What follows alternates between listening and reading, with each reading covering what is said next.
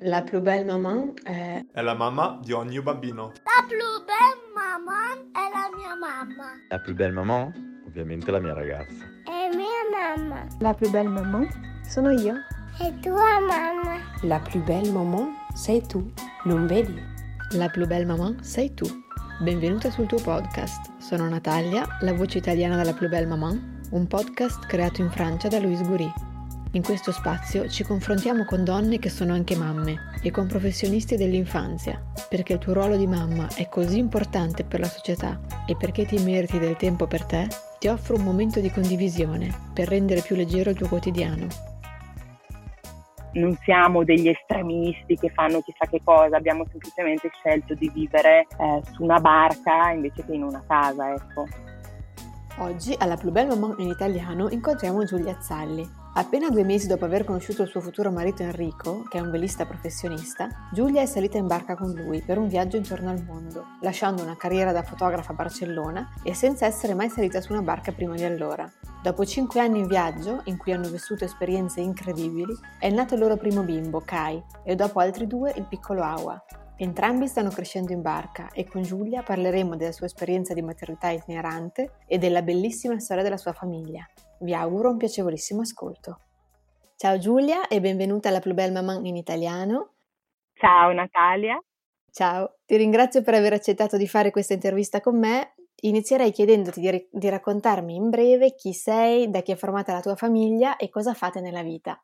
Perfetto, allora innanzitutto che mi sono dimenticata prima, ti faccio gli auguri che oggi è ah, il, la festa della mamma. È vero, auguri. Fagiolo, auguri anche a voi, a te. Auguri a tutte.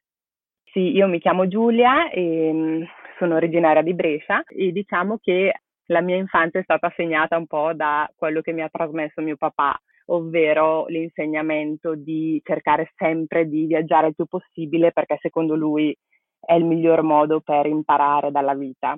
E l'ho preso in parola e per fartela breve a 23 anni sono partita per il giro del mondo in barca a vela con il mio attuale marito Enrico che ho conosciuto, che avevo conosciuto nove mesi prima in un aeroporto.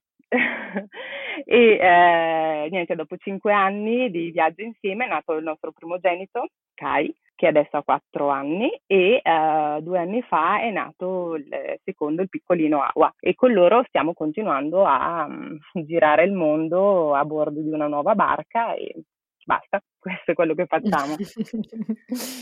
Super, dato che è ovviamente abbastanza inusuale per una famiglia che vivere in una barca, ti volevo chiedere un po' di descriverci eh, la vostra barca barra casa, perché credo sia come una casa, e un po' come siete organizzati, come è fatta. Come siamo disorganizzati, vorrei dire. allora, eh, il progetto iniziale eh, era partito con una barca, un monoscafo, quindi un unico scafo, una barca a vela classica. Dopo due anni a bordo con Kai su quella barca abbiamo deciso di cambiarla perché um, iniziava a essere un pochino, nonostante fosse molto grande, gli spazi sono veramente molto ristretti e per vivere a bordo con un bimbo che ha bisogno di correre, avere i suoi giochi, gattonare in libertà, iniziava a essere un pochino ristretta e anche pericolosa. E quindi due anni fa, quando abbiamo scoperto di aspettare il secondo bimbo Awa, abbiamo deciso di cambiare barca e ci siamo buttati sul trimarano, che ovvero è, una, è un catamarano con lo scafo anche centrale quindi molto più spazio, veramente tanto spazio, nonostante la barca sia più corta e anche più sicurezza. E devo dire che questa barca veramente è come una casa, quindi mh, non c'è bisogno di una grande organizzazione, abbiamo una cabina dove dormiamo tutti e quattro insieme, abbiamo una bella grande cucina, il, una sala con anche una, dei divanetti, insomma c'è un punto in cui possono mettersi a giocare veramente fantastica. Rispetto a quella di prima abbiamo veramente migliorato. Eh, immagino, ma siete in barca di solito siete solo voi o avete, c'è un equipaggio anche di altre persone o varia un po' come come siete... No, allora, ehm, sulla barca precedente lavoravamo anche, quindi imbarcavamo delle persone che volessero raggiungerci per fare delle esperienze un po' estreme eh, nei vari posti in cui andavamo. Eh, adesso, da quando abbiamo avuto il secondo bimbo, siamo rimasti solo con eh, alcuni membri del progetto mm-hmm. che partecipano tuttora e, e abbiamo a bordo un ragazzo che va e viene, diciamo, eh, perché anche lui ha una sua famiglia, insomma, è francese e va e viene e ci dà una mano nelle traversate, nei momenti in cui magari are- vengono altre persone. Eh, e a volte siamo anche da soli noi quattro. Ok, quindi ci stanno comunque a dormire anche altre persone, cioè è veramente grande. Sì, come, sì, sì, sì, sì, sì, ci stanno anche, ci stanno oltre a noi quattro eh, il ragazzo francese che si chiama Tristan, ci possiamo imbarcare altre sei persone. Cavolo. E sì. ci dicevi prima che la, la tua prima gravidanza eh, è iniziata in barca, no? Perché stavate facendo il giro del, del mondo con tuo marito e a pochi sì. mesi di vita Kai, il tuo primo bimbo, era già in barca con voi. Ti volevo chiedere un po' da un punto, da un punto di vista di mamma, come hai vissuto la gravidanza in un contesto così singolare? Cioè, comunque in... strano, no? Di sì. solito una donna incinta se ne sta a casa a guardare, insomma, fa il meno possibile. Sì, allora, sì, abbiamo scoperto di aspettare Kai, che appunto eravamo imbarcati ancora sulla, sulla barca precedente. In quel momento eravamo in Thailandia, eh, eravamo a Singapore diretti verso la Thailandia e eh, io sono stata malissimo. Mi sono venuti dei dolori pazzeschi e vai in ospedale e appunto scopriamo questa cosa. Non sapevo di essere incinta, scopriamo questa cosa. E lì per lì ho detto, Madonna, è iniziata male, cioè, cosa sta succedendo?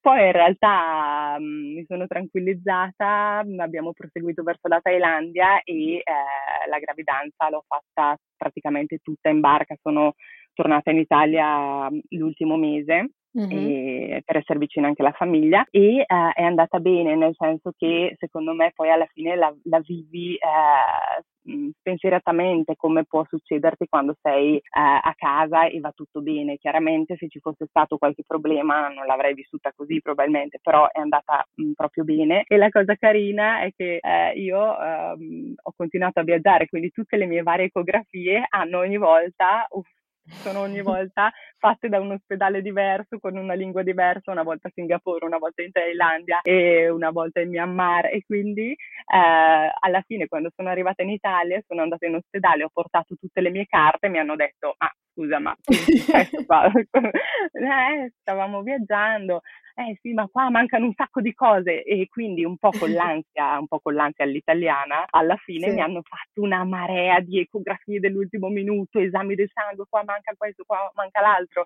e, e però no, devo dire che eh, poi è andata benissimo e co- infatti ho deciso di ripetere con Awa, abbiamo scoperto di aspettare Awa e ci siamo imbarcati un mese dopo e con Awa l'ho vissuta L'ho vissuta qua alle Bahamas dove mi trovo adesso e mi sono trovata benissimo, ma è bello anche vedere come nei vari paesi diano importanza a cose diverse. Per esempio, um, in, nei paesi asiatici davano importanza soprattutto a me, quindi facevano un sacco di esami ehm, miei e pochissime ecografie. Qua uh-huh. eh, alle Bahamas invece l'unica cosa a cui davano importanza era il sesso quindi quando noi siamo arrivati e gli abbiamo detto che non, non volevamo saperlo, ci hanno guardato uh-huh. come per dire ma no, ma è impossibile, no, do, do, dovete sapere. E quindi gli ho detto no, ma io preferirei non saperlo e il dottore mi ha detto no, ma tu devi saperlo perché è un maschio e devi essere felicissima perché qua oh, tutti no. vogliono i maschi. Sì, mm. quindi me l'ha detto, ma poi alla fine mi ha fatto ridere questa cosa. Però ti fa capire come più ti sposti, ognuno veramente dia la precedenza a qualcosa. Certo. Ed è certo. stato, è stato divertente. Ma mhmm, non so, una domanda magari stupida, ma non avevi paura, forse classica, te la farà chiunque, eh, che non vive in barca, che ti potesse succedere qualcosa ed eri in mezzo al mare? Cioè una classica...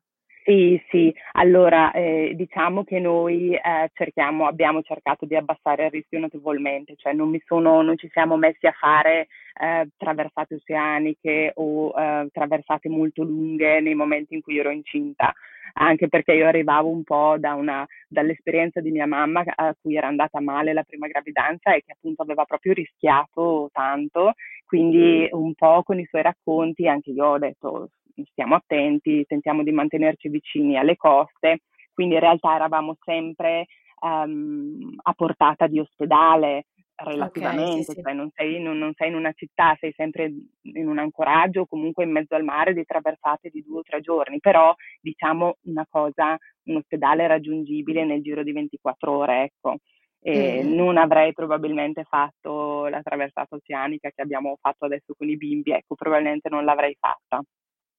Mm, certo, no, no, quindi diciamo con un certo criterio però si può sì. fare. Mi hai parlato proprio ora eh, di questa esperienza molto particolare che avete fatto molto difficile. Tra l'altro io ho letto anche un passaggio, credo scritto proprio da Enrico, tuo marito, sul blog, che raccontava di, ehm, sul vostro blog, di, di, cui poi metteremo i riferimenti in fondo all'episodio, sì. e raccontava un po' di un momento che ha vissuto lui difficile, no? In questa traversata che si chiama, tu l'hai chiamata mi sembra passaggio nord-ovest, e mi ha impressionato perché comunque effettivamente, cioè dal suo punto di vista, che poi credo che sia quello che ha più sì. la percezione di come vanno le cose, veramente sì. ti dava un'impressione di cavolo, è stato proprio una questione di decisioni rapide, di momenti comunque abbastanza impegnativi. E quindi sì. ti volevo chiedere un po' come è nata l'idea di farla, perché comunque um, immagino sia stata un, cioè, un'idea, un'impresa che abbia avuto un, un lungo, una lunga riflessione no? prima di farla. Sì.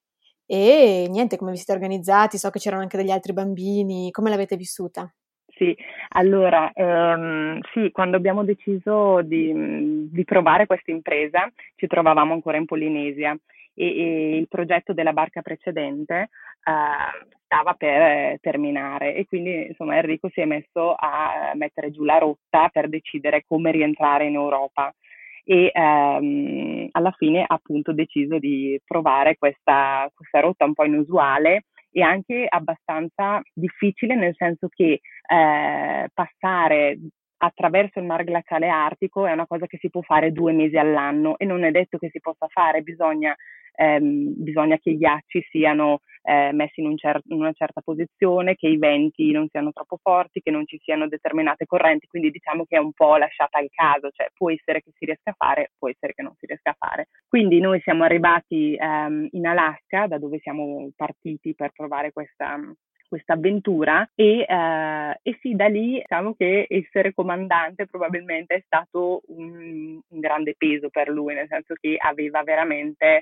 in genere è sempre così, tutta la responsabilità è su di lui, però in quel caso avevamo a bordo il nostro Kai di un anno, neanche un anno, altri quattro bimbi che sono i figli di, questi, di questa coppia di amici che ci raggiunge, che sono poi sostenitori del progetto, dei nostri progetti, e quindi insomma la, la responsabilità che aveva addosso era abbastanza importante. È andata bene, eh, siamo riusciti a, a, portarla a termine e come ti avevo scritto siamo stati i primi italiani, prima barca di italiani a, a fare questa determinata rotta e um, ci sono stati dei momenti di tensione, sì.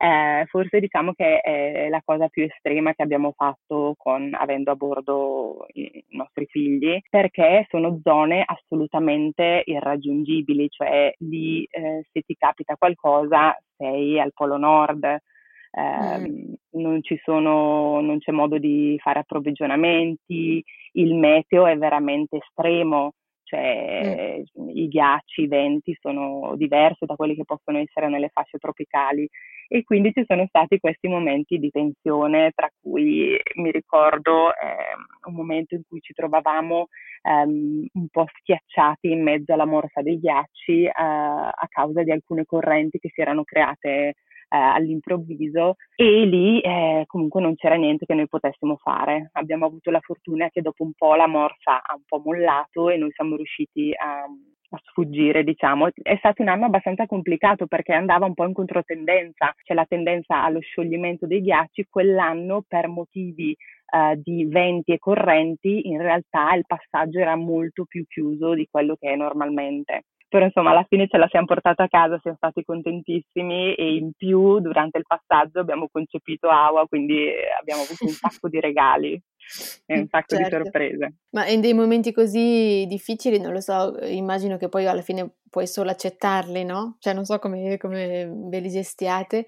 Sì, e, sì. e, i bambini, li, i bambini, il tuo era molto piccolo, non so se c'erano dei bambini più grandi, si rendono conto o, o li tenete un po'? Allora, in, quest- in, quell'occasione devo dire che i bambini, allora, i, più, mh, sì, i bambini tra gli 8, 12, 13 anni, um, mm-hmm. cap- hanno capito perfettamente e loro si sono, sono venuti giù, sono dei bambini bravissimi, sono venuti giù sotto coperta eh, si sono messi a giocare per conto loro, tranquilli, senza urlare, hanno capito che era un momento in cui noi adulti sopra avevamo bisogno di un attimo di, di essere attenti e quindi loro si sono messi giù, hanno preso Kai e si sono messi nel lettone a giocare con lui. E noi su abbiamo mm, cercato in tutti i modi di toglierci da questa morsa dei ghiacci, in questo caso abbiamo preso dei mezzi marinai eh, e abbiamo cercato di spostarli perché queste placche di ghiaccio sono in realtà molto gestibili, cioè con, un, con una piccola forza riesci a spostarle, quindi sia con il gommone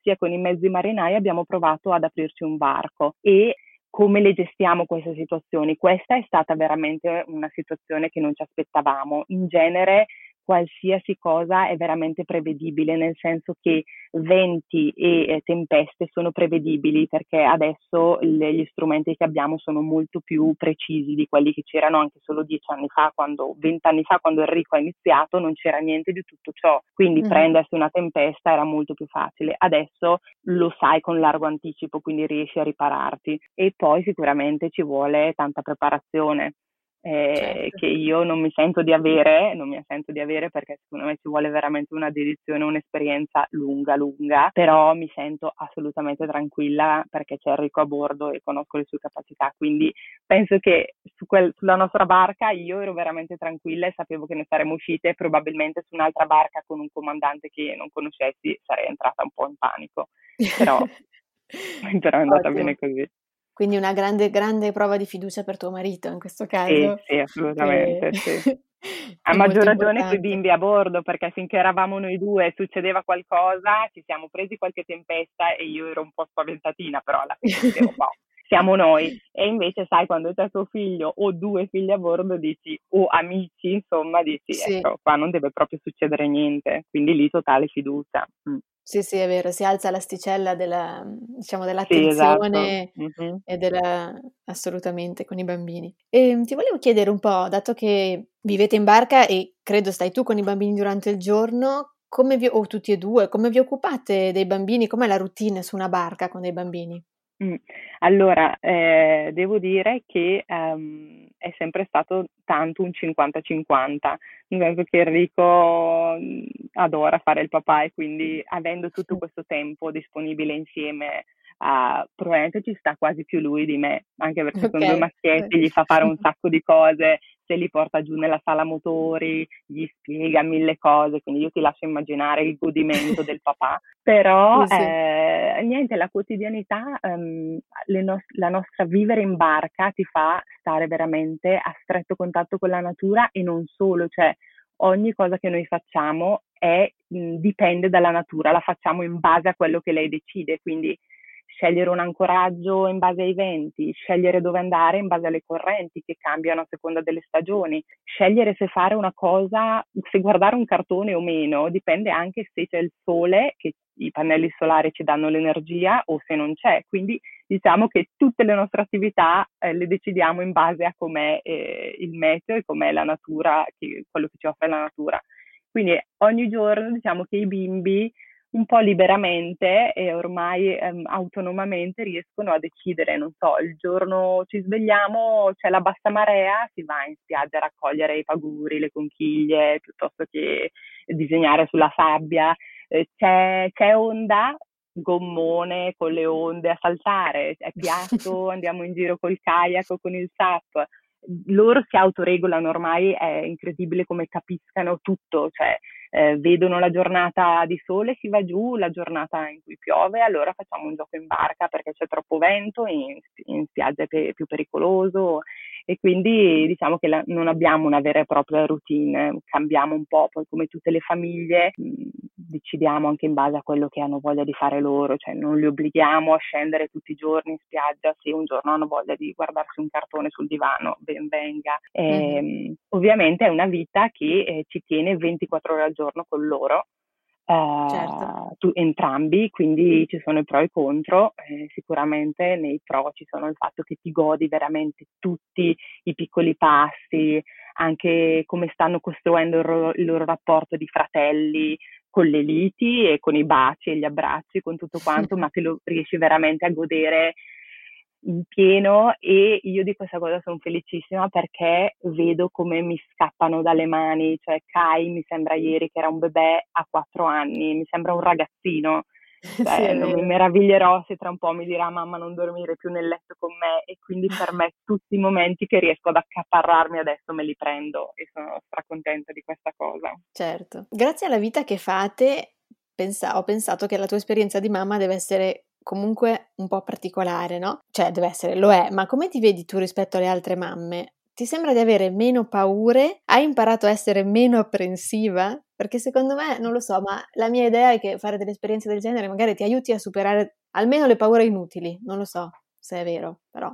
Allora, ti dico, le paure della mamma, io sono convinta di avere le stesse paure di tutte le mamme del mondo che vivano in alta montagna o in centro a New York o boh, su un'isola sperduta, secondo me le paure sono sempre, ci accomunano e sono innate, cioè sono, è impossibile cambiarle. E quindi questa parte eh, sicuramente c'è, però di sicuro sono, secondo me, meno apprensiva, non di altre mamme, però anche solo di quello che ero all'inizio eh, all'inizio quando ho scoperto di essere incinta ho iniziato a pensare, oddio adesso come faccio? In barca con i pannolini e cosa userò, i pannolini eh, dove li butto, e il pediatra? E le visite? E dove gattonerà? E come faccio con lo svezzamento. Invece poi Mm, guarda, io ho la fortuna che abbiamo mia zia che è pediatra e che quindi ah, ecco. ogni cosa c'è una telefonata. Mi mandi le foto, no, telefonate. Le mando, sì. No, sì, assolutamente, le mm. mando le foto, videochiamate, ogni piccola, insomma, quando succede qualcosa mi confronto un attimo con lei e questa è una grande fortuna.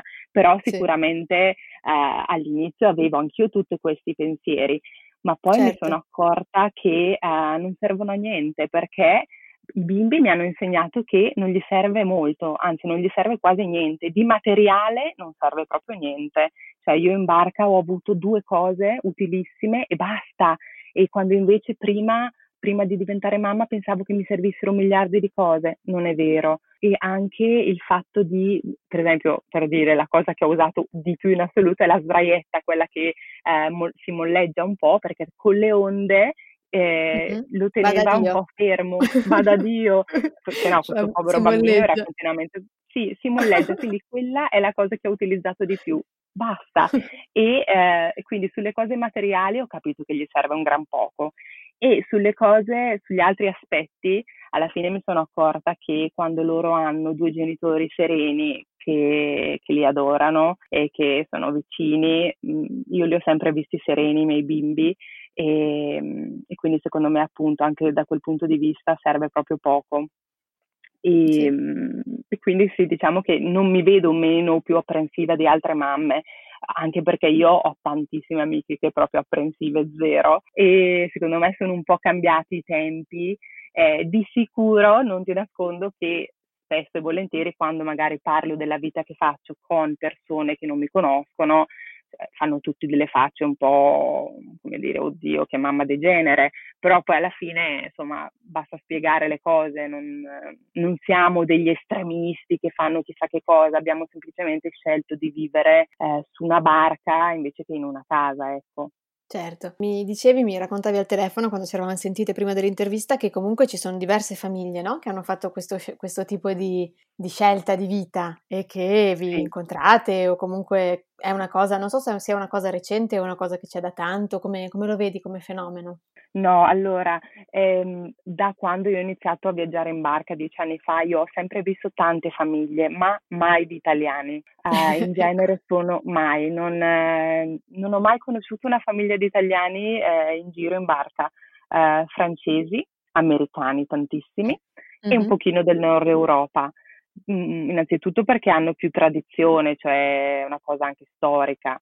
Um, secondo, secondo me um, sono un pochino più liberi, ma sen- nel senso che sono più abituati a fare anche magari un schooling, a fare queste um, smart work, per esempio, che adesso è una sì. cosa che anche da noi è iniziata, però per esempio americani tantissimi lavorano dalla barca e girano. Quindi noi quando, ovviamente prima quando non avevo figli, vedevo queste famiglie, ma non ci facevo più, chiaro più di tanto caso. Adesso la prima cosa che faccio quando arriviamo in un ancoraggio è chiamare col VHF e chiedere eh, se ci sono altre famiglie o comunque le, le barche dei, con le famiglie a bordo le riconosci subito perché fuori hanno sempre stese un sacco di eh, vestitini eh, oppure i giochi, quindi subito sai che stanno arrivando dei bimbi, lo sanno prima i bimbi di te, cioè Kai va sul ponte quando vede una barca arrivare che capisce inizia a dire bimbi, bambini, bambini. E quindi lì niente, quando scendono a terra ci si, ci si incontra e ci si conosce e a me è una cosa che piace tantissimo perché mi vedo come i bimbi mm. anche se parlano lingue diverse, mangiano cose diverse, di, hanno la pelle di colori diversi, non capiscono niente di quello che dicono, si comunicano in, nel loro modo e veramente dopo un'ora li vedi mano nella mano che corrono sulla spiaggia. Questa per me è una cosa impagabile è stupenda. Quando, quando, vedo, senza forzare niente, senza dirgli Kai, vai, di ciao, Gioca, sì, sì. Fanno, fanno, da sé, cioè ci sono proprio dei giochi che sono innati e, e, vengono spontanei e quindi è una cosa che, questa, questa è, una cosa, è la cosa che più apprezzo, il fatto che loro riescano un po' a rapportarsi con chiunque e alla fine anche noi genitori dobbiamo farlo di conseguenza, no? Però sono nate delle, veramente delle belle amicizie. Sì, è vero, i bambini ti aiutano a rompere il ghiaccio. Poi comunque credo che in una situazione così, quando ti incontri, sia più facile parlarsi, no? Che in altri posti. Assolutamente, Beh. sì. Sì, mm-hmm. sì, sì hanno tutti voglia, ovviamente, i bambini cercano i bambini, quindi hanno tutti voglia, vedi veramente questi bambini che escono fuori e iniziano a saltare, urlare, ho dei video, delle foto eh, di queste scene che me le porto veramente nel cuore perché sono tenere, sono tenere, hanno ancora quella spensieratezza e quella serenità di andare anche verso lo sconosciuto, cosa che poi da adulto si perde un po', cioè subentra un po' la, magari la timidezza e invece loro sono ancora così proprio liberi e questa cosa è, è bellissima. È bellissima, eh, questa immagine mi ha fatto pensare, non, non, non, voglio parlare dell'attualità, ma mi ha fatto pensare un po' a questo momento in cui i bambini sono tutti mm. un po' tenuti chiusi mm. e separati e effettivamente è, è veramente difficile e, e sì. brutto tenere un bambino così chiuso, quindi speriamo che, mm. che si risolva velocemente ma loro saranno i primi a guarire, cioè eh, sì. sono i primi che secondo me appena, appena la situazione si risolve sono liberati. Forse per i genitori rimane un po' più la paura e il ricordo, sì. invece secondo me i bimbi avranno pochissime cicatrici. Sì, speriamo. E ti volevo chiedere invece, avete dei piani per il futuro anche con i bambini? Avete in mente delle nuove imprese? Vi fermate un po'? Non lo so, se avete qualcosa sì, guarda, un, il futuro è un argomento molto attuale perché ne stiamo parlando molto. sempre attuale. E ne stiamo parlando molto perché in questo momento storico diciamo che è un po' difficile fare, riuscire a fare programmi a lungo termine. Noi um, sicuramente vorremmo continuare a vivere in barca, eh, ma sappiamo che eh, dovremo adattare il nostro modo di vedere la vita un po' alle circostanze, ma anche al fatto che i bimbi eh, cre- cresceranno, avranno necessità diverse, avranno desideri diversi, quindi siamo pronti a tutto, cioè io e Enrico la cosa che ci accomuna è che siamo un po' nomadi nell'animo, ci piacciono i cambiamenti, non ci fanno assolutamente paura, anzi ci eccitano, cioè l'idea di cambiare spesso, ehm, creare qualcosa di nuovo, ehm, sappiamo che uniti riusciamo a, ad andare ovunque come abbiamo fatto fino adesso, quindi eh, vedremo. Cioè, adesso eh, abbiamo in mente un nuovo progetto, eh, non esclusivamente in barca, che rispecchia un po' la nostra filosofia di vita e mm-hmm. che potrebbe anche adattarsi alle necessità dei bimbi che crescono e vediamo cosa ne viene fuori, però sicuramente in questo momento um, è difficile, stanno cambiando così tante cose che non riusciamo a fare un progetto a lungo termine, cerchiamo un attimo di capire cosa, sta, cosa succederà e poi vediamo. Certo. Beh, per ora siete alle Bahamas e poi magari tornerete a salutare i nonni quando si potrà, no? E poi sì, ripartirete. Sì, sì, adesso siamo alle Bahamas. L'idea sarebbe per metà giugno riuscire a essere in Italia per stare un po' con le famiglie, con i nonni e dovevamo mm. tornare a metà aprile. E, mm. e, poi sicuramente torneremo in barca eh, finita la stagione degli uragani, quindi verso ottobre-novembre torneremo in barca e l'idea è quella di eh, andare verso mh, la Bassa California in Messico e forse prima Cuba, però appunto dobbiamo capire le frontiere se riapriranno e come saranno, ehm, se saranno accettate le barche che entrano oppure no. E, mm. Però ecco, l'idea è quella di andare verso eh, fare Panama e poi arrivare in um, Bassa California e da lì poi si vedrà. Cavolo, bellissimo. Grazie mille Giulia e prima di concludere questa bellissima intervista alla Plus Belle Maman in italiano chiediamo sempre alla nostra ospite di dirci la sua citazione preferita. Quindi ti chiedo qual è la tua citazione preferita. Allora, è una frase che mi porto dentro da sempre perché trovo che sia sempre vera ed è di uno dei miei libri preferiti, che è Il piccolo principe, e dice eh, gli adulti non capiscono mai niente da soli ed è una noia che i bambini siano sempre eternamente costretti a spiegar loro le cose mi fa ridere perché trovo che sia sempre vero, cioè quando la leggevo da piccola dicevo sì, è proprio così, non capiscono mai niente. Adesso che la leggo da mamma dico è proprio vero perché tutti i giorni eh, Kai e Awa mi fanno vedere delle cose che io non vedo. Uh, delle cose semplici, però anche la bellezza dentro delle cose che io magari avevo considerato inutili o n- non importanti e quindi questa frase mi piace mi piace perché rispecchia secondo me l'animo curioso di tutti i bimbi del mondo. Grazie mille Giulia e auguri per eh, tutte le vostre future imprese. Grazie. Grazie a voi, buon vento.